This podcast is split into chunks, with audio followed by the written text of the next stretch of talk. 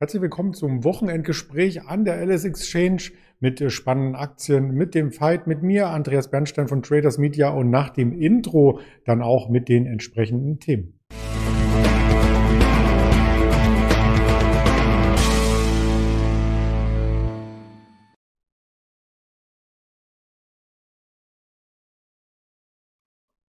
Wir haben zum Ende Juli auch wieder einige Aktien vorbereitet, immer im Wechsel natürlich für die Wochenendgespräche. Zum einen diejenigen, die stark im Fokus der Anleger standen und dann wiederum auch kommen wir auf Aktien zu sprechen, die Sie vielleicht noch nicht kannten. Und das ist heute in der Sondersendung in der Fall. In rund 30 Minuten möchten wir sechs Aktien darbieten, doch zuvor den Blick auf die Märkte lenken, was sich in dieser Woche ereignet hatte und als Folie schon einmal vorstrukturiert, sieht man, dass wir einen kleinen Wochenrückblick erst einmal geben möchten. Das hat Tradition und das beginnt dann heute am Samstag, den 31.07. mit dem Blick auf die Indizes. Vornehmlich waren es hier Minuszeichen, die wir begutachten müssen. Also der S&P 500 ist leicht im Minus gewesen. Die Wall Street auch zwischenzeitlich ein neues Rekordhoch dann doch im Minus geschlossen, nachdem am vergangenen Freitag hier noch ein Schlusskursrekord zu Buche stand. Ebenfalls beim Nasdaq, da stand auch vergangene Woche Freitag ein Schlusskursrekord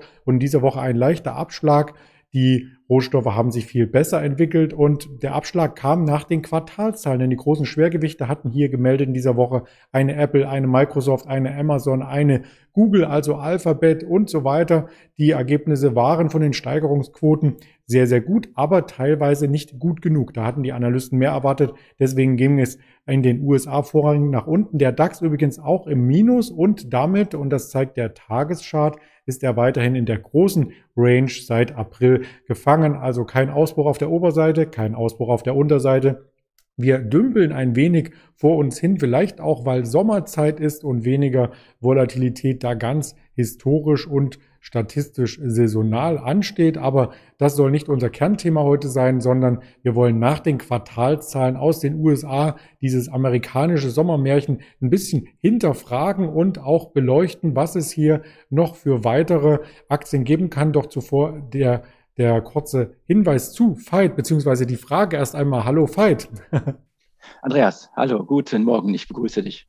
Ich begrüße dich auch. Die Frage, die ich mitgebracht habe bei dem Sommermärchen, da frage ich mich immer, ähm, die Bäume wachsen natürlich nicht in den Himmel und irgendwann muss sich so ein Wachstum äh, verlangsamen. Ist das eine ganz normale Geschichte jetzt oder muss man sich richtig Sorgen machen bei der US-Wirtschaft? Ich glaube, grundsätzlich zeigt der Finger weiter nach oben. Aufgrund der Konjunkturprogramme, die anlaufen, dass weiterhin Geld in den Markt fließt, das ist einfach die Stütze und das ist das Argument, was seit Jahren gilt und es ist einfach ganz einfach und äh, so bleibt es auch bis auf weiteres.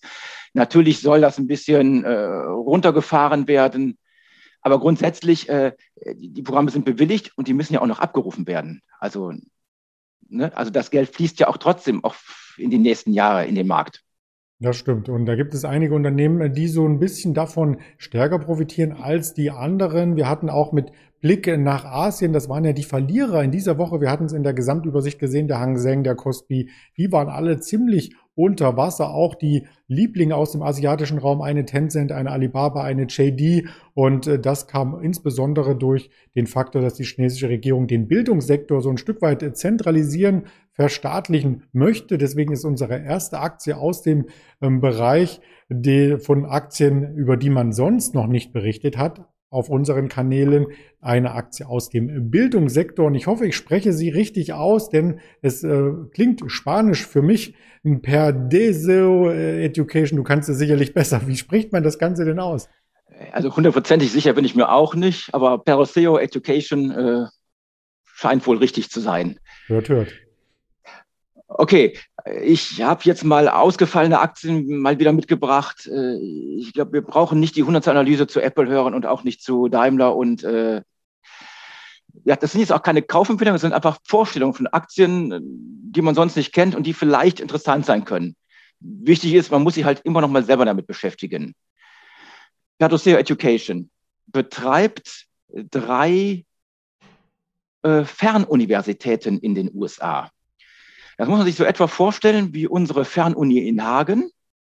Man kann halt einen Bachelor machen, man kann einen Master machen, man kann einen Doktortitel machen.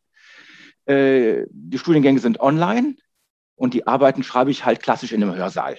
Das heißt, die haben auch Präsenzen vor Ort. Und ähm, ich habe die Aktie rausgesucht. Also erstmal sind, sind das Aktien, die sind nicht so im Fokus. Wenn man eine Top-Down-Analyse macht, äh, guckt man sich gewisse Sektoren an, aber so in diesem Bildungssektor, da stößt man halt nicht so schnell vor. Ne, man kennt IT, man kennt Automotive, man kennt äh, Chemie. Äh, da stößt man halt nicht so schnell drauf. Ich habe also viele Aktien gefunden, in denen man halt eine Analyse macht und sagt, ich jage, keine Ahnung, 1000 Aktien durch ein Analyseprogramm und picke mir die Aktien raus, die eine hohe Eigenkapitalrendite haben, die äh, ein gutes KGV haben, die vielleicht ein attraktives Buch Kost-Buch-Verhältnis haben, all solche äh, qualitativen Sachen. Man könnte auch sagen, so eine Art Value-Analyse. Äh, bei dem Wert fällt halt also auf, äh, wir haben einen KGV von sieben etwa. Wir haben ein Unternehmen mit einem, einer Market Cap von 820 Millionen Dollar. Interessant ist bei denen, die haben 450 Millionen Euro, äh, 450 Millionen Dollar in der Kasse. Die haben steigende Earnings per Share. Die haben steigende Umsätze. Man muss hinzusagen bei denen, äh, die steigt erst seit 2015 die Aktie. Seit dann gibt es einen neuen Vorstand, den Todd Nelson, und der hat das Unternehmen damals gesund geschrumpft. Die haben nämlich auch noch die Lizenz gehabt für das Le Cordon Bleu, Le Cordon Bleu Schools. Das waren eine Lizenz zum, zum Betrieb von, ich nenne es mal salopp, eine Kochschule, also eine renommierte Kochschule aus Frankreich. Die hat so Umsätze gebracht, aber keinen Gewinn. Und der äh, Todd hat halt da einen radikalen Schlussstrich gemacht, hat diese Schule auslaufen lassen. Es gab da auch noch ein bisschen Ärger mit der Securities and Exchange Commission. Äh, die Aktie fiel auch unter 4 Dollar. Aber seit dieser Schrumpfkur und Konzentration aufs Wesentliche haben sich die Zahlen deutlich verbessert. Äh, wir sehen, es ist halt ordentlich Geld in die Kasse gekommen. Der Kurs bleibt zurück, weswegen wir halt auch dieses attraktive KGV haben. Ich glaube, grundsätzlich ist Bildung zukunftsträchtig. Wir merken es ja auch in Deutschland. Natürlich ist, hat die Lehre immer noch einen Stellenwert, aber der Trend zur, äh, zur, zur Hochschulbildung nimmt an, nimmt fort. Und gerade jetzt ja auch im Online-Bereich, dass man halt also einfach einen Master oder sowas online machen kann, wird halt auch immer beliebter. Also grundsätzlich ein wachsender Bereich, interessanter Bereich, eher konjunkturunabhängig. Und ähm, muss halt nochmal sagen, in den USA, dieser For-Profit-Bereich ist halt wesentlich stärker als bei uns. Also viele Universitäten sind halt For-Profit-Universitäten. Die sind halt darauf äh, getrimmt, also auch Gewinne zu machen. Das machen die also nicht nur zum Spaß, weswegen halt auch die Qualität in der Regel hoch ist. Finde ich interessant, ist jetzt keine Kaufempfehlung, sollte sich jeder mit beschäftigen, die mal angucken, ist auf jeden Fall grundsätzlich interessant als Beimischung, wenn man noch Geld zum Anlegen hat und sagt, ja, ich will jetzt viele Aktien nicht auf den Höchstkursen kaufen. Einfach eine Beimischung. Wenn man sich die Bruttogewinne anschaut und dann den Unternehmenswert, also das sieht man ja selten, dass da so ein positives Verhältnis herrscht bei den Bilanzdaten. Ja, deswegen kamen sie halt auch bei meiner Analyse raus. Äh, ich ziehe mir halt einfach zum Beispiel Indizes oder ganze Bereiche in Excel-Sheet rein, ziehe mir aus dem Bloomberg dann oder auch aus dem Internet äh, die fundamentalen Daten und dann stichen, stechen halt gewisse Unternehmen heraus. Das ist so eine Art Levermann-Ansatz, könnte man sagen. Das klingt spannend und ähm, die Aktie, ich kannte sie persönlich noch nicht, ähm, wird auf jeden Fall schon mal auf die Watchlist gesetzt. Also äh, danke für die Info und vor allem merkt man ja auch an den asiatischen Meldungen aus China, wie wichtig der Bildungssektor insgesamt ist und da sollen ja dann auch keine Gewinne erwirtschaftet werden. Da geht es in die andere Richtung, dass es in Richtung Non-Profit ähm, betrieben werden sollen, solche Portale, richtig? Ja, wir haben ja bei China eine grundsätzlich andere Philosophie. Äh, deswegen fallen ja auch die Tech-Aktien. Die chinesische Regierung will die absolute Macht. Und on top kommt auch, sie sind der Meinung, ihr politisches System, ihre ganze Philosophie von A bis Z ist das Nonplusultra. Und dieses steht im Widerspruch zu der offenen Gesellschaft, zu der äh, mit freien Meinung, was, was wir haben, Demokratie etc. Die sind davon überzeugt, dass ihr System das Wahre ist und das wahre Gute für den Menschen ist. Und deswegen kollidieren diese Systeme auch jetzt auf der politischen Ebene. Und wir merken ja immer wieder, dass die Reibereien speziell mit den USA, die ja der Vertreter der freien Welt und der, der freien Meinung sind, äh, dass diese zunehmen. Es ist halt eine Kollision der Philosophien, mhm. was uns auch weiterhin äh, begleiten wird. Mhm. Das Stichwort südchinesisches Meer etc. Also ja, auf allen Ebenen.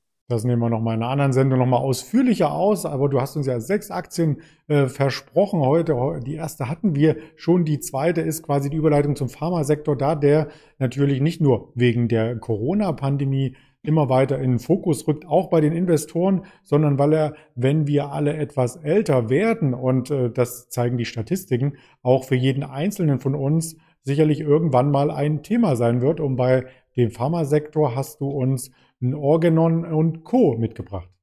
Genau, Organon. Organon ist ein Unternehmen, das sich auf die Gesundheit der Frau spezialisiert hat. Äh, fängt halt an mit äh, Schwangerschaftstests, Psychopharmaka, Verhütungspräparate, Brustkrebsmedikamente, äh, Autoimmunmedikamente äh, zu Autoimmunkrankheiten, Asthma-Medikamente. Die haben äh, über 60 Präparate in der Pipeline wo kommen Sie her? Ursprünglich in den Niederlanden gegründet, wurde die Firma in die USA verlagert, weil dort sich Thema Biotech und etc. also bessere Voraussetzungen fanden. Das Unternehmen wurde dann von Shang Plow übernommen. Shang Plow wiederum von Merck, von der amerikanischen Merck übernommen. Und Merck hat sich jetzt entschieden, das Unternehmen als Spin-off eigenständig an die Börse zu bringen. Das war irgendwie Anfang Mai kam das Unternehmen an die Börse. Äh, typischer Verlauf wie bei Spin-offs. Äh, in den darauffolgenden ein, zwei Monaten fällt die Aktie. Sie wird nicht von Analysten gecovert. Einige Leute schmeißen sie aus ihren Depots. Ähm, ich finde Spin-offs interessant, weil statistisch gesehen, äh, das hatte Peter Lynch schon 1989 geschrieben, es gibt aber auch Artikel, wenn man es googelt, äh, in den letzten Jahren in der Börse Online war mal einer, in der Wirtschaftswoche war wieder einer. Äh, statistisch sind äh, Spin-offs finanziell gut ausgestattet. Sie passen halt einfach nicht in die Unternehmensphilosophie und entwickeln sich nach dem Spin-off recht gut. Wir haben mehrere bei Siemens zum Beispiel, die ja sogar im DAX sind. Ähm, auch Organen ist hier wieder, ähm, wir haben ein KGV von rund fünf oder wie einem konservativen Recht vielleicht von sechs, also attraktiv bewertet. Wir haben ja bestimmt kein Reißerunternehmen, äh, wo man sagt, wow, die haben jetzt Umsatzverdopplung in der nächsten Zeit. Grundsätzlich äh, solide aufgestellt.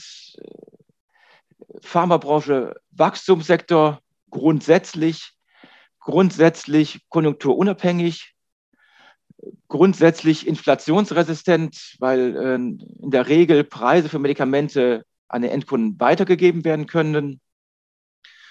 Äh, das Unternehmen hat auch ein paar spannende Präparate und der Fokus auf die Gesundheit der Frau sticht halt hier hervor. Äh, man muss halt den Kurs verfolgen. Vielleicht kommt da noch was runter. Vielleicht hat er sich jetzt eingependelt. Könnte halt eine Beimischung sein. Wie gesagt, ist neu, wird noch nicht so von Analysten gecovert. Kann man auf die Watchlist tun. Kann man, muss man nicht, kann man beobachten ich bringe sie einfach mal mit, weil sie ist halt noch nicht so bekannt. Sehr gerne. Also da haben wir auch nochmal einen Spin-off. Du hast ja schon Siemens erwähnt mit äh, Siemens Energy, Siemens Healthineers, ne, Infineon damals. Also ähm, da gibt es immer mal wieder Fantasien, auch was die Zukunft angeht, wenn wir an Amazon denken. Auch da soll ja der Webservice vielleicht noch ausgegliedert werden. Auch das wäre ja ein spannendes Spin-off. Ganz genau. Es stehen auch immer wieder Spin-offs an.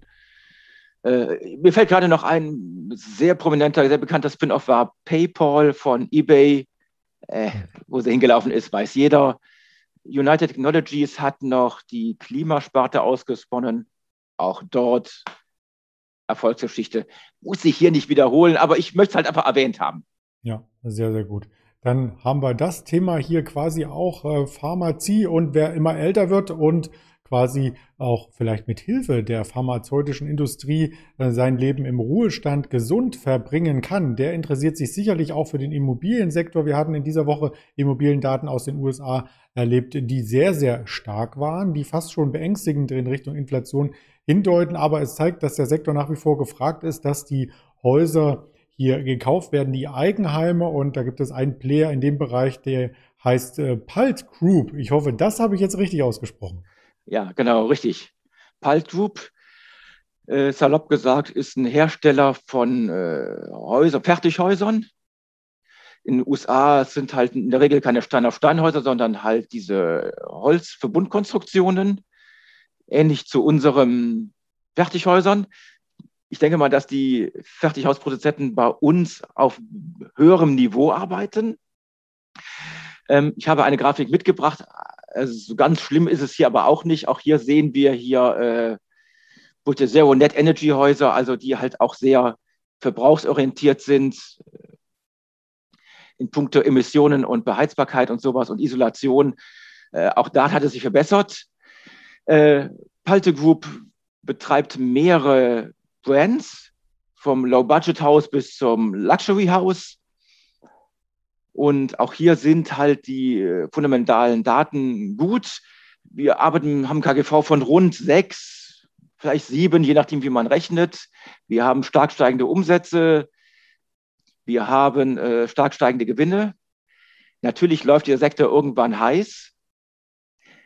Aber solange Geld in den Markt fließt, solange äh, die Leute Geld haben, solange die Zinsen niedrig sind und ich für die Inflation Angst habe um mein Geld, und nicht alles in Aktien stecken möchte, ähnlicher Effekt wie bei uns, wird dort gebaut. Und wir sehen es bei den Zahlen äh, wunderbar. Und ich glaube auch nicht, dass das schnell einbricht. Aber natürlich zu Recht sind die Unternehmen günstig bewertet. Aber mit einem, mit einem 6er KGV weiter steigenden Umsätzen, vielleicht ist es eine Beimischung. Vielleicht sagt man auch, nee, sie sind schon gelaufen. Aber das Gleiche habe ich ja bei den großen, bei anderen großen Werten auch. Ja, Procter Gamble auch auf All-Time-High. Ja, es ist halt nicht einfach. Ich habe es einfach mal mitgebracht zur Diversifikation, um mal Unternehmen zu bringen, die halt gut sind, die man nicht kennt. Muss sich jeder eine eigene Meinung bilden. Ja, der Unternehmenswert ist zwar schon stark angestiegen seit 2015, aber man sieht ja hier beim Forecast auf dieser Folie aus Bloomberg, dass die Erlösberechnungen hier ähm, nochmal ein Stück äh, höher gehen können. Also allein das Year-to-Year-Wachstum in Prozent soll dann 2021 32 Prozent betragen. Also es wäre nochmal eine Verdopplung äh, zu letzten Jahr oder zum aktuellen Jahr. Das sieht gut aus. Und der Aktienkurs, der ist natürlich auch schon ein Stück weit angestiegen. Aber wie du schon sagtest, Procter Gamble und was es noch alles für Beispiele hier gibt, ähm, da weiß man ja nie, wo der Zenit erreicht ist. Also nur weil eine Aktie stark ist, heißt das ja nicht, dass sie schon am Ende ihres Laufs ist.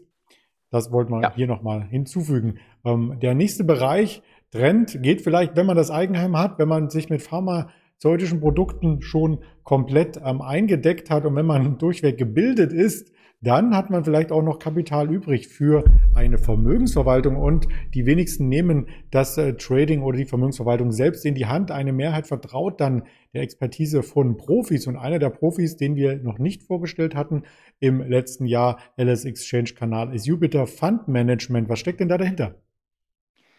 Ja, Jupiter Fund Management. Im Prinzip klassischer Betreiber von Fonds, Asset Management, Family Office, ganz normale klassische Spektrum. Ähm, die kommen ursprünglich aus der Commerzbank, sind 1985 gegründet worden, von der Commerzbank übernommen, als man damals in den Investmentbankerbereich wollte. 2007 gab es einen Management-Buyout, was ich persönlich recht gut finde. Ungefähr 41 Prozent der Anteile sind in Unternehmen, also in Mitarbeiterhand. Und ähm, ja, die sind, die hatten Mittelabflüsse, dann kam die Corona-Krise hinzu, führte nochmal zu Mittelabflüssen. Äh, dann haben sie während der Corona-Krise äh, Marion übernommen, ebenfalls Vermögensverwaltung. Äh, der Aktienkurs kam unter Druck. Die Aktie kam halt auch wieder bei einem Analysemodell bei mir raus.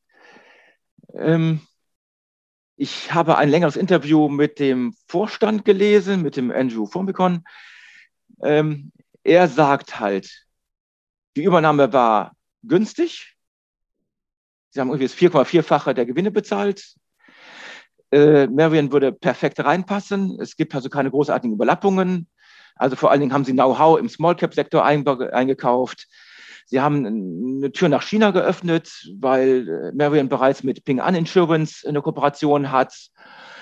Ähm, sie haben sich also weiter diversifiziert, kommt nichts doppelt. Sie passen wohl hervorragend zusammen, sagt er.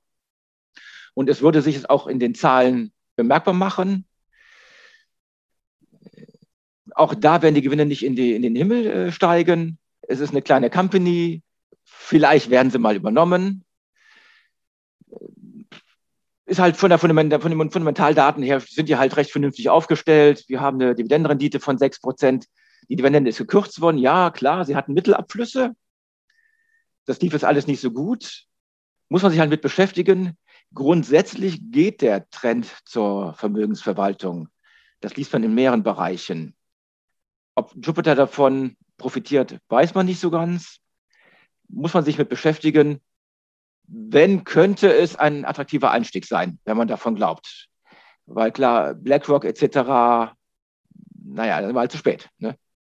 Das stimmt. Und wenn man sich den äh, Kurs anschaut, es gab zwar schon eine ganz gute Korrektur auf die Kursverluste, äh, Kursverluste, du hast das mit der Übernahme und so weiter ja schon dargestellt, aber zum ähm, Hoch hier im Chartbild des Jahres äh, 2018, Anfang 2018, das wäre immer noch eine satte Verdopplung, bis wir dort zurücklaufen, technisch. Ja, genau. Deswegen habe ich sie mal mitgebracht. Also es ist halt nicht unberechtigt gewesen, der Einbruch. Aber anders ist der Kurs attraktiv. Mhm. Genau. Muss sich der Zuschauer Gedanken darüber machen, selber eine Meinung bilden. Kann man, muss man nicht. Mhm. Aber ist interessant. Das stimmt. Auf jeden Fall interessant. Und wenn man das Thema Konjunkturoptimismus oder Konjunkturprogramme, was wir vorhin schon angesprochen hatten, nochmal vom Immobiliensektor ähm, ein Stück weit ins Detail herunterbricht, dann kommt man zum Thema Baustoffe. Derjenige, der in Deutschland aktuell baut, der wird mitbekommen haben, dass die Baustoffe sehr, sehr teuer geworden sind. Ein befreundeter Dachdecker hat zum Beispiel gesagt, ganz viele Haus, äh, ähm, Bauer oder Häuslebauer, wie so schön heißt, auch im Schwäbischen, die stoppen erstmal ihren Bau, weil der Dachstuhl einfach unsagbar teuer geworden ist. Holz ist sehr teuer geworden. Der Preis kam jetzt erst wieder zurück, aber bis das nachgegeben wird oder weitergegeben wird an den Endverbraucher, das dauert ein bisschen. Stahl ist gestiegen, Zinn ist gestiegen, also die Rohstoffe allgemein. Und deswegen die berechtigte Frage, eine Holding für Baustoffe, sind das die Profiteure für das nächste Konjunkturprogramm? Und dazu hast du uns ein Porträt mitgebracht, wie man das wieder spanisch wahrscheinlich ausspricht. Ich probiere es einfach mal. Buzzy Unicem Spa. Kann das sein? genau, Buzzi Unicem. Genau, richtig. Ähm, es war ein, äh, ein Italiener Ui. und es ist ein, in erster Linie ein äh, Zementhersteller. Er ist sehr vergleichbar mit äh, unserer Heidelberger Zement. Mhm. Äh, die haben zum Beispiel in Deutschland damals Dückerhoff übernommen, zu 100 mhm. Prozent. Mhm. Das sagt jedem noch was. Ja. Äh, also Schwerpunkt liegt auf Zement. Äh, warum habe ich sie mitgebracht? Sind wieder günstig bewertet. 9er KGV, 8er KGV, je nachdem, wie man rechnet, auch in Zukunft. Ähm, sie unterscheiden sich vom Heidelberger Zement, in dem äh, die Umsatzrendite, Vorstellrendite ist überall alles ein Ticken besser. Und auch die sollten generell von Konjunkturprogrammen profitieren, vor allen Dingen auch in Italien. Ähm, ist jetzt wieder so eine, so eine Beimischung. Kann man sich angucken, wenn ich im Bereich Zement äh, agieren will, könnte es eine Alternative zu Heidelberger Zement sein. Heidelberger Zement ist auch günstig bewertet. Aber wie gesagt, hier ist, sind die äh, Einkapitalrendite, die Umsatzrendite und sowas alles ein Ticken besser als bei Heidelberger. Mhm. Ich wollte sie nur kurz erwähnen, ja. Sehr gerne. Jetzt vergleichen wir mal den Chart so ein bisschen. Die Heidelberg Zement ist ja auch ähm, gut angestiegen in diesem Jahr schon. Und hier sieht man bei Buzzy oder Buzzi oder wie man es denn da doch italienisches äh, nennt. Äh, Madrid, Mailand, Hauptsache äh, Spanien, sage ich da immer. ja, genau, richtig. Sieht doch ähm, ähnlich aus vom Verlauf, also nahe der Jahreshochs, die Aktie. Äh, genau, richtig. Grundsätzlich, wenn wir uns die äh, Fundamentaldaten angucken, Umsatzerlöse, als auch die Earnings per Share, also kontinuierlich gestiegen in den letzten Jahren. Äh, auch die Schätzungen gehen erstmal weiter. Grundsätzlich ein vom Fundamentalen her ein gesunder Wert. Mhm. Ja, also ja, wenn man sich da engagieren will im Baustoffsektor, im Zementsektor, ist das bestimmt, ja, ich will nicht sagen erste Wahl, aber auf jeden Fall sollte man es mit äh, einbeziehen. Ja. Gerade wir als Deutsche haben vielleicht immer Heidelberger Zement im Vordergrund. Ja. Das stimmt. Das stimmt. Und wir sagen auch als Deutsche immer Heidelberger Zement. Dabei heißt es ja Heidelberg Zement, glaube ich nur. Aber das ist, glaube ich, jetzt äh, Makulatur darüber äh, zu streiten. Am Ende hängt alles am Consulting, am Verkauf, ob denn der Beton benötigt wird und verkauft, genauso wie Pharmazie. Das ist die große Frage. Deswegen haben wir auch noch einen Consulting-Wert hier mit im Programm und äh, die Aktie, jetzt probiere ich es auch nochmal, Buffet ASA. Ja, da weiß ich halt auch nicht. Äh, genau. Das Unternehmen ist ein Norweger. Die sind zu 90 Prozent im norwegischen Markt tätig. Ich glaube, zu 10 Prozent, so Pi mal Daumen, jetzt im schwedischen Markt wollen in Schweden äh, weiter wachsen. Der Laden ist klein, äh, 6 Milliarden Kronen, das sind so 570 Millionen Euronen. Der Laden ist klein. IT-Consulting, was habe ich so gelesen? Also klassisches äh, Consulting-Geschäft. Äh, man kann es wohl, einer nannte es ein Mini-Accenture. Also vergleichbar mit denen. Sie haben halt äh, in erster Linie Firmen, aber auch öffentliche Einrichtungen als Kunden. Norwegen stark, halt, was haben wir da im äh, Öl- und Gasbereich, äh, Versorgerbereich etc. Und die machen halt Sachen wie, zum Beispiel haben sie gemacht, eine Big Data Plattform für eine stabilere Stromversorgung für den Netzbetreiber Adger Energy, ich weiß auch nicht, wie man es ausspricht, oder eine Stromspar-App äh, für äh, den Versorger Halfslund. Ähm, warum habe ich die rausgepickt? Äh, das Unternehmen ist stark äh, engagiert im Mitarbeiterbereich. Also im Consulting-Bereich brauche ich halt Top-Mitarbeiter. Die haben eine sehr schöne Firmenphilosophie. Sie sind in der Lage, Top-Leute an Land zu ziehen dort bekommen sie auch, ähm, deswegen halt können sie gute Arbeit leisten. Sie haben einen geringen Kundenschwund. Die Companies, die bei ihnen sind, äh, bleiben dort. Ich habe äh, sehr starke Mitarbeiterprogramme, äh, um die Mitarbeiter an die Company zu binden. Von den, die Zahl vom letzten Jahr, von den 1400 Mitarbeitern vom letzten, von vor, vor zwei Jahren, glaube ich, ist es so, haben 1200 an den Programmen teilgenommen dass man halt mit Aktien entlohnt wird, mit Aktien bezahlt wird. Ähm, das Unternehmen ist gut gelaufen, wenn man sich die Fundamentaldaten anguckt. Ähm, äh, Umsatz mehr als verdoppelt in den letzten zehn Jahren. Äh, Nettoerträge äh, vervierfacht. Das läuft. Wir hatten schon höhere KGVs, wir haben jetzt ein KGV von ungefähr 25. Für starkes Wachstum halte ich das nicht für übertrieben. Wir haben eine Dividendenrendite von 7 Prozent. Ja gut, die ist auch nicht unter, ohne Eigennutz, weil wir, die Mitarbeiter profitieren halt aufgrund ihrer Beteiligungen durch die hohen Dividendenrendite.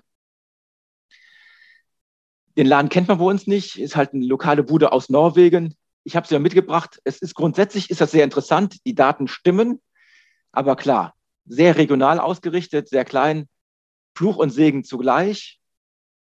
Kann man sich mal angucken. Muss man sich mit beschäftigen, weil auf Deutsch findet man natürlich gar nichts, wenn überhaupt auf Englisch. Ja, könnte interessant sein, muss man sich anschauen. Fundamentale Daten stimmen, gut, die Aktie ist gelaufen, aber auch die Aussichten, die Schätzungen gehen weiter nach oben. Da könnten 25 KGV attraktiv sein. Die 7% Dividendenrendite ist auch nicht verkehrt. Was haben wir da für Steigerungen? 46% Steigerung in den letzten fünf Jahren. Ja. Hört sich gut an. Ja, sehr gut. Äh, damit haben wir die Aktien, die wir vorstellen wollten, hier auch alle zusammen genau in der Zeit, die wir dafür eingeplant hatten. Zudem, also wir sind ein eingespieltes Team, wie man hier merkt. Das gibt mir noch Gelegenheit, die Frage zum Auguststart zu stellen, weil wir auch in den täglichen Händlergesprächen immer mal wieder auf diese Wörter eingegangen sind. Liquidität und Saisonalität, ein Versus dazwischen. Das heißt, saisonal ähm, ist ja der August und der September eher ein schwächerer Monat, aber die Liquidität wurde durch die EZB vor einer Woche und in dieser Woche durch die FED weiterhin ganz hoch gehalten. Also könnte das entgegen der Saisonalität ähm, wirken und die Märkte bleiben im August und September durchaus stabil bis steigen. Wie ist da deine Meinung? Ähm, es kommt ja immer wieder was auch mit vierter Welle etc. Mhm. Es wird bestimmt immer kleinere Einbrüche geben, aber ich glaube grundsätzlich, ähm, man merkt ja immer wieder bei on Dips, äh, ist es weiterhin Geld da, was investiert werden will. Und wenn es zu Einbrüchen kommt, ähm, ist immer wieder Geld da, was äh, Stücke aufnimmt. Und vor dem Hintergrund der, der sinkenden Zinsen, äh, der, der, der weiterhin schwachen Zinsen, auch wenn sie ein bisschen anziehen, es gibt jede Menge Berechnungsmodelle von Gurus, die sind teilweise was älter, aber die halt solche gewisse KGVs erlauben, solange die Zinsen in dem und dem Bereich sind. Also erstmal läuft es weiter. Okay, das ist ein schönes Schlusswort und damit entlassen wir alle Zuschauer auch in den August. Vielleicht noch der Hinweis auf weitere spannende Aktien und natürlich auch die täglichen Gespräche und die Livestreams, die ich immer am Morgen abhalte gegen 8.25 Uhr auf dem Kanal YouTube der LS Exchange. Auf Twitter gibt es über den Tag verteilt auch Inspirationen auf Instagram natürlich auch Bilder aus dem Handelssaal zum Beispiel von der LS Exchange. Das ist auch sehr, sehr spannend. Auf Facebook ebenfalls Berichterstattung über den Tag hinweg mit dem Marktbericht am Abend und alle Formate, die eingesprochen sind, gibt es auch als Hörvariante auf Spotify, Deezer und Apple Podcast. In diesem Sinne sind wir hier wieder umfassend informiert worden von dir, Veit. Ganz lieben Dank. Dann wünsche ich dir ein schönes Wochenende und einen tollen Start in den August. Ja, Andreas, vielen Dank, wünsche ich dir auch und wir hören uns im nächsten Monat wieder. So machen wir das. Bis dahin. Ciao. Ja, bis dann. Tschüss.